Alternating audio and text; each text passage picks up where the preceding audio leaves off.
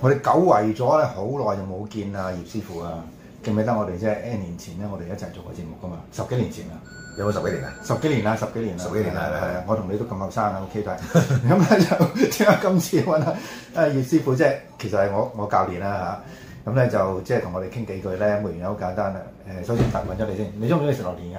我係榴蓮王。榴蓮嘅愛好者，係啦，咁除咗榴蓮之外咧，咁頭先我唔記得咗介紹啦，葉師傅就係金蒲拳王嚟噶嗯嘛，係咪、咁即係又玩泰拳啦，又功夫又了得啦，咁、但係又中意食嘢噶嘛，誒嗯啊非常之中意食非常之嘅，所以要 keep fit， 係啊，所以 keep fit 所以要 keep fit。嗱，所以咧你哋要 keep fit 咧就揾阿葉師傅啊，OK 嗯嚇、因為佢其實就而家都係有管啊，同大家操緊嘅。係咁但係今日最緊要咧，揾阿葉師傅上嚟呢個原因就好簡單，因為咧就葉師傅有啲正嘢介紹俾大家。嗱、嗯咁啊首先就即係誒申報利益先啦，我唔食榴蓮㗎， 我怕添。咁但係葉師傅有啲正嘢介紹啊嘛，咁你你介紹下即係點解有啲正嘢揾到翻嚟咧？咁其實咧，我哋就啱啱我就代言咗一隻嘅誒嘅一個馬來西亞嘅最頂級四十年金種子嗯嘅貓山王嘅榴蓮啦。嗯咁呢只榴蓮都係用咗個非常之，因為好多榴蓮咧嚟到之後咧，你會誒發覺佢哋嗰個品質有啲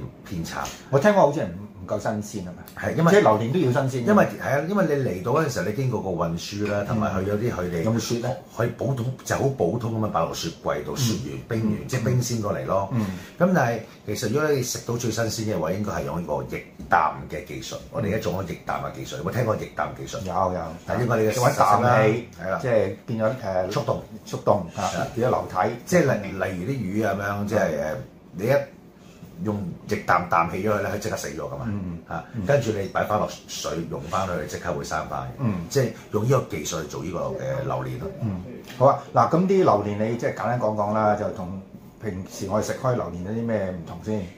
誒食到樹上真係最正先，食到榴蓮味，榴蓮 真係最正先。 咁所以咧就大家嘢即係如果聽聽下葉師葉師傅介紹咧，其實就應該真真係真係試試啦。好咁但係最緊要一樣嘢就係價錢如何先？誒，呃當然有直播價啦。有隻國家嗱，因為點？因為我介紹咧，好多人都聽到，即係都會即係想嚟試一試噶嘛。咁但係問題就係試唔夠噶嘛，你要俾唔俾一個 discount，即係話梁錦祥介紹過嚟嘅，俾一個即係好啲嘅價錢咁得唔得咧？都係當然啦，係咪啊當然啦，嗱，咁你即係大家再問下葉師傅嗰陣時，即係葉師傅一定係比較好，但係記住要答我朵啊！係啦話話梁錦祥介紹嘅。係啦。嗱，除咗榴蓮之外咧，仲聽聞，因為而家都成誒、呃如果舊歷就已經係六月啦，係咪啊？中秋節啦，差唔多中秋節啦，咁有冇啲即係誒月餅啊之類介紹俾大家？我有一隻係最靚，全世界被譽為全世界最好食嘅榴蓮冰皮月餅。嗯，榴蓮冰皮月餅，係啦，冇咁錯有冇黃嘅先？嚇。有冇黃嘅先？誒全部係榴蓮， 全部係榴蓮係黃色嘅。OK，哇！嗱，呢個比較另類啲，咁但係都係正嘢嚟㗎啦。係係啦，冇錯。咁嗱，好啦，嗱，anyway 就即係月餅咧，大家可以諗諗先，因為都時間充足啦。咁但係即係都好多人都早訂嘅。係咁但係榴蓮，我相信大家就唔好猶豫啦。如果你食嘅話，就即刻揾你師傅。但係記住啊，搭我個朵啊，即係講明阿梁錦祥咁就有有一個 OK 少少嘅 discount 啊。可以留言啦。好啊，好啊。咁至於嗰個具體嘅聯絡方法咧，咁我一陣間會即係話俾大家聽嘅。冇咁錯誒，總之要揾阿余師傅。咁啊，今日咧呢、個即係植入廣告嘅產品介紹咧，就到此為止啦。咁啊，我哋下一次再有師傅再有正嘢咧，再介紹俾大家好嗎？ OK，好嗯，好，拜拜。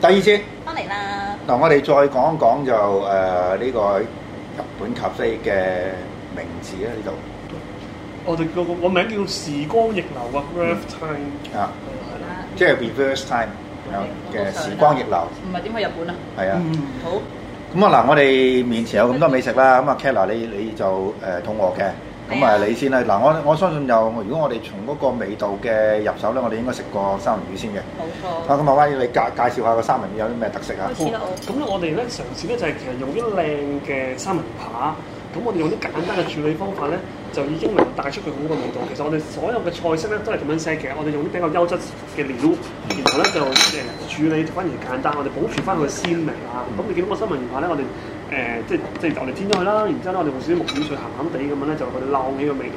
咁我哋咧就俾嗰個做，今日配配咗白酒汁，係啦，同埋個美奶美芝奶美 Mayonnaise 美 mayonnaise 咁樣，咁白我酒汁個啊係啦，咁啊可以掕翻到個鮮味出嚟，係啦。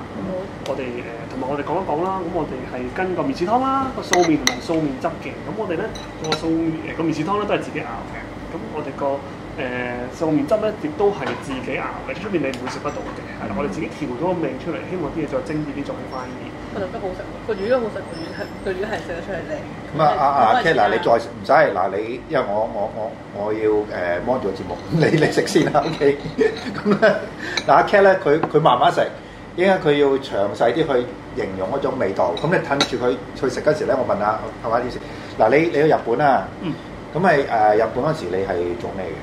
嗯其實咧，我喺日本咧係做成人用品 店。哎呀！你早講啊，真係我開我開多集俾你俾你專搞專講其啊實我係成人 AV。唔係，我係誒、呃日本有間成人用品店叫 Wow 多 One。Wow 多 One 咧其實係日本最大嘅成人用品專門店嚟嘅。嗯咁我喺嗰度咧就做嗰段時間，即係叫做外派員工咁，我就喺嗰度做。即係你有啲貨，香港有冇？香港有，香港有咩喺旺角有一間。你有啲貨就走去拍門推銷係咪？唔係唔係係誒，佢其實店鋪營運，即啊係做啲 operation 嘅。嗯咁啊，即係你本身係打但再多就啊香不得港唔係講呢啲。我想知我哋啊，唔係講嘢咦最食啊想知啊！唔好講呢啲，唔好講呢啲。唔係誒，我嗰度請我，即係誒，我喺誒香港做嗰段時間啦，我都問下，咁喺日本就做嗰段時間。哦，OK 嗱，佢啊佢唔想講啦，我哋唔好逼佢啦。嗱咁啊，阿 Cat 你你試過啦，咁你形容下嗰個味道啊。嗱，你千祈唔好講話食魚有魚味啊，OK？食呢個魚味係應該嘅，但係好可惜香港偏偏而家呢個世界上好多魚真係冇魚味嘅，咁唔緊要啦。嗱，其實誒頭先第一啖食咗佢呢個三文魚質而家凍咗少少啦，但係佢個油脂香係都仲係食到個油香同埋個油份都仲喺度嘅，即係好肥美啦簡單啲。咁所以正如佢口中講冇呃你，係靚啲嘅三文魚扒啦。同埋誒，就算耐咗咧，都冇唔聲冇聲。唔係，我相信呢個就關可能你，就算你你話攞魚嘅原理啦，你醃嗰下都係輕輕醃一醃，啲醃料都即係而且確係誒帶出魚個鮮味。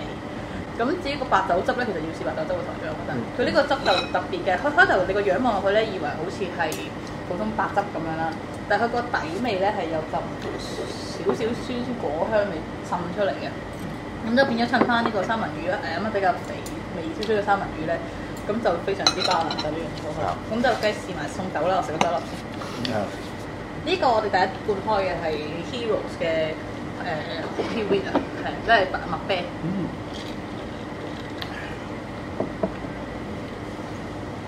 咁我哋排酒汁咧都係其實都係今我哋研發，我哋即係一路挑緊個味，挑咗兩三個月，到今日我哋先兩位係第一次，咁啊佢第一個試嘅客人，哇，啊多謝我多謝哋未你。正式買嘅，啊即係我哋係挑到今日。咁我哋就瞓身推薦俾啲即係聽眾啊。你係咪落咗啲 truffle 咁樣啊？要要要問佢先， 要問。嗱，佢有啲唔係 truffle 啊，佢菇香啊，總之佢佢嗰陣香味係啊，咪海絲先睇嘅，白菌蘑菇啊嘛，蘑菇菌嗰啲菌味咯，菌味啊係啊。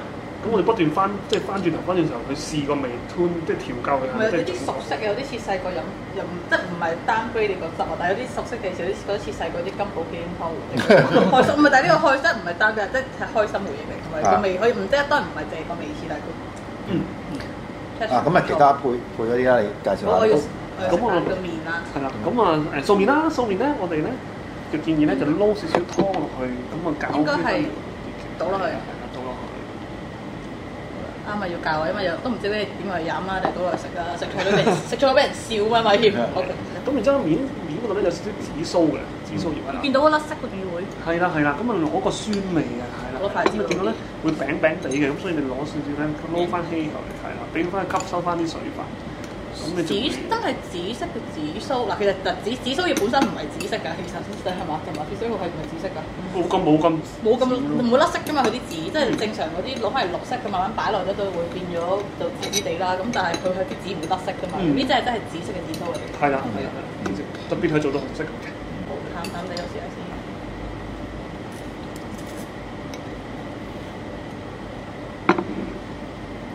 面質好好喎，即係佢又唔佢係拼佢因為係幼面啦，幼面大家都會 expect 可能會驚會好即係劈劈啊，或者會誒唔好即係好好糊口啊。咁但係呢個就面色面條，即即係而家凍咗都好啦，都面條分明啦，食豬落去嘅時候，同埋佢個汁出得話清啦，但係清得嚟都其實唔係話冇，即係唔係話唔夠味淡嘅啫，佢係誒本身你嗰啲係醬油汁、誒素麵汁。素麵汁，係咯，素麵汁佢佢呢個都同面個面味都出，同埋個麵粉味好食，嗯用日本貴價嚟計，佢係貴本貨。日本貨。日本貨咯，係咯，食得出啲嘅係唔係普通麵嚟，即係係日本食得出日本嘢嚟呢個如果覺得個味道太簡單咧，我建議就配合埋啲配菜食嘅。我即係你嗰個魚魚啊嘛，係啦，同埋我哋個蘿蔔，因為咧我哋蘿蔔咧都係自己醃嘅，咁我哋有個玫瑰花瓣醃，哦，咁冇出面咁酸嘅，有種香味，係啦，淡淡咁走出嚟嘅，甜甜地嘅，反而就唔係出現啲好酸。啊，好我睇酸唔出呢個，呢個原來係蘿蔔嚟嘅。哦我係得出係蘿蔔，係咯。啊，得啦，呢個係蘿蔔嚟就嘅。日本蘿蔔。啊，嗱，大家好多人咧可能都唔知道玫瑰花係咩味嘅。嗱，玫瑰花係咩？因為我哋整嘅飲咧有樣嘢叫 rose water 嘅，咁咧就嗰度就真係會知道我誒我啲用到咗乜嘢葉啦。咁但係其實 rose water 就係當你提煉精油就撇咗面嗰陣油之後咧，剩翻底嗰啲水咧，煲佢嗰啲水，嗰嗰啲就叫玫瑰花水啦，即係所謂花露水啦。咁你其實嗰度就會試到真係玫瑰花係咩味？玫瑰花嘅味係有 a a 酸酸地嘅，同埋誒，但係佢個味都係偏 fruity 啲嘅，因為其他一啲唔同嘅花有唔同味嘅，有啲花係食落去會可以會辣嘅，食落去。咁啊，玫瑰花一般會入盞多啲，因為佢個味都比較容易啲入盞。嗯係，咁但係呢個都 OK，我我有係有 a a 滲出嚟嘅叫做，因為都唔係嗰啲醋啲酸味，仲有另外一陣味。嗯叫做蘿蘿蔔真係幾好，會唔會好酸？我哋用咗墨西哥玫瑰。完全唔酸啦，蘿蔔。嗱，頭先即係趁阿 Cat 去即係品嚐緊嗰個面嘅時候咧，啊，就誒、呃譬如我哋食一餐咁，你你嗰個價錢嘅定位係點啊？你譬如話喺中環啦，咁一定即係有唔同嘅檔次啦。咁因為譬如我食呢個咁樣，咁你即係通常係嗰、個嗰、個價錢係點樣嘅？咁我哋誒呃佢個誒三呃文魚扒定食咧就一百五十八蚊，哇！咁咁合理嘅價錢，中環喎 中環喎，真係咁我哋唔係誒最即係我哋唔係誒呃最平嗰個，當然我哋又最唔平係啦最貴嗰個，咁啊我哋去到翻啲中價少少嘅嘢，咁啊啊所以我哋夜晚咧都舒服嘅，嗰個嗰個食嘅食係啦，啊嘅即希望係嗰唔個個會價俾人錢。趕走先啦。即係你有時去後欄嗰啲拉麵鋪嗰啲鬼死咁多人，真係好食嘅樓下會有幾間拉麵，不過真係好多人，你都唔好意思阻住人啊嘛。咁你呢度就係輕鬆食啦，換魚都好食台長。係啊！嗱，你形容下呢、個呢、個面先啦。講咗啦，啱啱有講， 咪啦，同埋個面誒點樣講咧？係係你唔好嗱，其實香港人食得多就蕎麥麵啦，好就好少就會食咁樣有面色嘅誒素面嘅。咁佢呢一個誒，我諗主要都係滑啦，好滑。佢你佢你唔會話好似煙韌彈牙就冇呢啲，佢一個真係素面好普通一隻面，但係佢食落去係個誒面條分明啦，爽誒，佢係滑啦，同埋會誒食得出佢個底，即係食物原理嘅麵粉嘅香味。咁相信同佢啱啱介紹同埋成間鋪嗰個 concept 都非常之襯。誒，啊即係其實都係真係想食翻啲魚我嘅。啤酒先。咁啊，楞翻個素麵汁，素麵汁我哋自己熬啦。咁其實有啲堅魚汁喺度嘅。咁其實即係因為啲朋友仔未必中意食得好淡身啊嘛。咁佢如果真係需要啲味道、有啲層次嘅，咁、個素麵汁就提高翻個層次出嚟。咁跟住我哋覺得啊，唔係喎，如果個素麵汁個層次如果都唔夠咧，咁應該再加啲咩咧？咁所以我哋就再加咗紫蘇鹽。咁其實食落去應該有三至四個層次嘅。我我都係食得好鹹，即係本身我食得比較濃味嘅人，但係呢個麵我都覺我都中意食，我都覺得 O K，所以唔錯。即係我知道佢即係你嘅有心理準備，知道佢唔會係好濃味啦。咁但係都竟然超出超過我預期嘅，我都中意食。咁如果以阿 Cat 以你女性嘅胃口咧，呢呢、個一個套餐你飽唔飽？飽啦，梗 你係嗰個三文魚扒可以飽到嘅，邊啲客都係哇好大份喎咁樣。咁三文魚扒其實應該男仔都啱啱好四嘅。塊男仔就誒特別香，中埋啲西裝有食好少嘢啫。但係誒，我諗係啲女仔咁同咁 share 仲得。嗯，你冇阿拉卡啦呢度，唔係啊，其實好好嗱，好多人都好，而家香港人我做飲食幾多咧，特別係香港女仔細食咧，好中意咧嗌啲明明嗌咗個 set 啦，可能有個一五八啦，佢可以佢曾經嗌過一四百或者三百嘅阿拉卡，得個二呢嘢嘅，但係可能就係 set 冇嘅，佢護照肯啱嘅芝士食唔落啊嘛，咁話唔都預咗買兩個 set 嘅錢，佢就會肯嗌個貴啲阿拉卡，咁都 OK，真嘅呢個係。我哋我哋就試過兩個女孩子就嗌一個 set，之後就嗌兩杯嘢飲咁啊樣。咁我哋就係啊 share 啦，有嘢有咖啡嗰啲咧，嗱咁啊，阿 Cat 嗱，你唔好淨係食個魚喎，你整埋個牛扒喎嚇。但係如果飲牛扒食牛扒咧，我哋就要開啲酒啊。喂，邊個開啊？你開？扭蓋啫嘛，你去啦。哦，我唔敢啊，大佬。扭蓋嚟嗰呢個，唔想揀扭蓋，我冇帶 opener 出嚟，有冇搞錯？呢度有點會冇 open 啊？呢度唔係冇好多成條街都借咗翻嚟，係係跑出嚟。呢支咧係誒 Hip and Tail Marga Viva 嘅，即係誒 Australia 啊。咁呢個 brand 都間廠都幾大嘅喺澳洲。誒、基本上我諗咁出去食開一般誒、中高價嘅西餐都會見過呢支嘢㗎啦。咁、我咪食牛啦，咁梗係就誒用啲濃味少少嘅酒啦，好 cheap。啊，啲濃味少少嘅酒啦，咁 Shiraz 就係澳洲最穩陣㗎啦，同埋誒唔會太 dry 啦，因為牛扒誒、牛扒其實係可以配啲 dry 啲嘅 wine 都唔緊要嘅，咁但係我個人口味啦，我中意 Shiraz 多啲嘅，比起 Cab 香港人都一般嚟講中意飲 Shiraz 多啲嘅，所以就同埋仲有甜品啦，甜品都更加應該嗌 Shiraz 啦。就係咁啦。咁呢啲嘢就穩陣啦，同埋可以唔會搶咗你食物啊，咁樣主角嘢食㗎嘛。主角 嚟，主角就係牛咁樣咧。係啊，嗱，澳洲債香港其實就曝光率相當之高嘅。啊呢大支家都其實呢支喺澳洲出同中國打交之前，中不 嬲都喺香港賣緊嘅，呢支就不嬲都喺度嘅，就唔係好咩嘅。佢都係走圖嘅佢出，呢支係香嘅果香，一聞落去就誒呢支好 standard 嘅 s h i r a z 首先即係教科書 s h i r a z 咁啲嗯聞落去梅味好重啦，黑誒嗰啲冧誒冧冧 plum 啊嚟啦，咪有少少我哋叫 rape 即係誒熟透咗，差啲差唔多爛咁樣嗰啲生果嗰種嗰種香味啦。嗯咁飲落去就同佢個唔同差唔多。嗱好啦，嗱咁誒，阿 Cat 去品嚐呢個牛扒啦，咁啊，啊係啊你你近嚟你介紹個牛扒先啦。好，咁我哋嘅牛扒咧用咗平鐵牛扒嘅，咁啊誒比較係叫高質素少嘅牛扒。咁啊平鐵牛扒咧其實就係講緊誒背脊啊，即係嗰個位嚟嘅。咁咧、有膊頭我哋都係講緊咧，就係我哋都用啲簡單嘅處理，攞翻個原本嘅味道。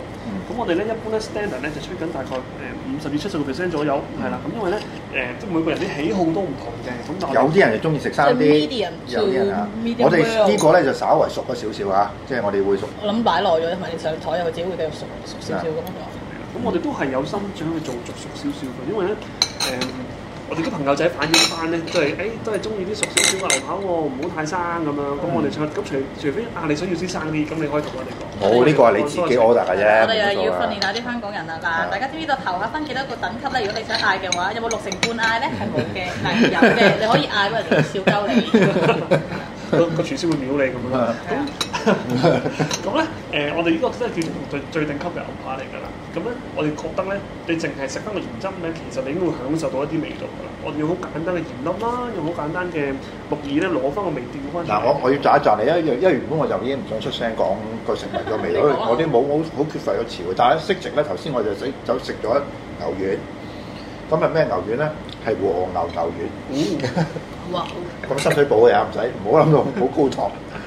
但我食完翻嚟咧，哇！呢、個呢、個牛肉都出到嗰陣牛肉嘅咁和牛係冇牛味話係咪有牛味和牛係出名油脂油香好油脂啊好油脂啊和牛唔係賣揾牛尾我佢話佢話係牛和牛咧，咁我梗係唔啊信可能 啦。係澳洲和牛咧，和牛種都得㗎嘛，佢又唔係我諗唔坐行中國牛、中國和牛都唔出奇。咁咁又唔好有冇誒冇理由嘅，咪同埋呢個就唔係啱啱我我少食牛嘅個人，但係呢個牛啱啱嘅牛肩係咩牛係咩咩品類㗎？我唔記得㗎誒。即係大個國家咩國美國美國牛嚟係嘅，喺唔喺咩誒煮落去，咪首先切落食落去就誒牛肩當然會有好多肉啦，咁但係佢呢一個口誒誒咁比較瘦嘅部分口感係好好啦，咁同埋咧。就係食到個原誒、所謂牛味啦，真係，因為見到係好清啦，同埋有咗葱嘅比較特別喎，我覺得啱啱幾好啲葱一齊食，但係又幾好食喎。同埋呢啲木耳咧，其實攞嚟索嗰啲，即係令到你個感覺好爽身啲嘅，就冇咁油喎個感覺。咁你唔油完全唔油啊近啲因風為頭先我食嗰個牛丸真係好鬼油。係啊啱啱啱啱我度特登唔係我食油嘅人嚟咯，我啱啱度特登切完我索咗下底嗰啲汁，但係 都都係係香係個香得嚟，佢係唔係利咯？係啊，嗯係呢個相食得相當之舒服啊。不過咧，我個人建議咧就誒、今日可能我哋即係事先冇溝通好啦。如果下一次大家嚟食咧，唔好咁熟。哦生啲嗰啲，唔係嗱，唔係話佢而家唔好食，而家係絕對好，非常之即係真係非常好好 tasty 嘅。咁但係咧牛咧，我覺得咧就誒、呃即係呃如果係誒、安全嘅咧，其實大家食得生少少會好少少。食 mini 嗰個味道啊，嗯埋同埋你食得生少少，梗係安全啦。你咩你後悔要攞翻塊再煎過啊嘛？ 哇嗌你咁講嘅嗌熟咗就唔可以翻轉頭㗎嘛。 哇我覺你熟咗就得真翻係要要啊認真要啊認要啊真嘅喎。你講生得滯咪最會講，哎唔好意思，好似真係生我唔我嗌真生得滯，我唔我可唔可以幫我整好少佢就會肯㗎。你啊要調翻轉就幫你唔到啫，你話係覺啦，得調翻係轉。就唔得啦，加熱都可以。嗱，牛扒咧你可以嗌 medium 就係中中間啦，即係你口中嘅五成啦，所謂六成半咧都係叫 medium，四成半都係叫 medium 嘅，唔啊使諗係啦。啊咁即係再生啲咧就叫誒呃 medium rare 你冇嘢係啦，誒嗱 medium well 咧先係七成，啊係啦，咁就 well done 先係熟晒嘅。係啊，就咁係啊，阿 Cat 有冇試過全生牛扒、全生嘅牛肉啊？拖拖咯，就塔塔啊，就拖拖就有時啲西餐又咁啊，啲 appetizer 嗰啲，就好耐咯，因為我我片我我本身誒、呃牛係食到都係少食啊嘛，所以我都唔會嗌牛拖拖，但係拖拖佢又唔同嘅，拖拖佢係佢有好多誒、醃料啊，有佢好多飽多嘢，佢唔可以就即咁係樣。 所有嘢又有啲少少誒啲洋葱啊、誒生菜啊、c r i c k 咁樣撈埋一片面字咁樣，就變咗一篤嘢咁樣俾你飲嗯咁樣嗯咁同生牛扒就唔同，唔係最啲味啲格仔食咩嘛？牛牛壽司啊，生嗯，咁嗰啲又另一個層次嚟嘅，我覺得又唔同合你生食牛扒嘅。你有食過咩？我喺蘇黎世食咯。啊咩蘇黎世鬼佬食嘅咩？唔係唔係鬼唔鬼佬嘅問題，即係誒、呃我喺香港我就唔係好敢試啊，即係唔係香港唔得啦，而係話，咦誒、呃香港就嘅天氣問題啊，但喺瑞士嗰次咧我就啊驚為天人啊，真勁係為。天人。啊，真係好正啊！不過都好坦白講，他他我就唔唔敢食得太多，即係叉叉我咩知道叉好叉都食有嘅，嚇，叉叉係咩叉叉都有嘅啫，其實係啊，乜就誒可能雞肉都有係咪啊？啊啊係咁但係就少食為妙啦，即係一雞次就過一唔次好啦， 真係雞就少啲啊！日本嘛，你話嘛？我唔係咁，如果日本俾得你做咧，即係俾你食咧，咁我相信有品日本人有分啊，又話呢只雞蛋可以整食。熟佢嚟食嘅，淨係啊係就可以生食；呢只咧淨係可以生食，呢只淨係可以熟食咁樣。係啊啲係有啊㗎有嘛啊。咁就只不過即係點解提起咧，就係話誒，我哋去食呢啲誒不同嘅食品嘅時候咧，其實不同嘅地方有佢自己本身嘅特色啦，係咪啊？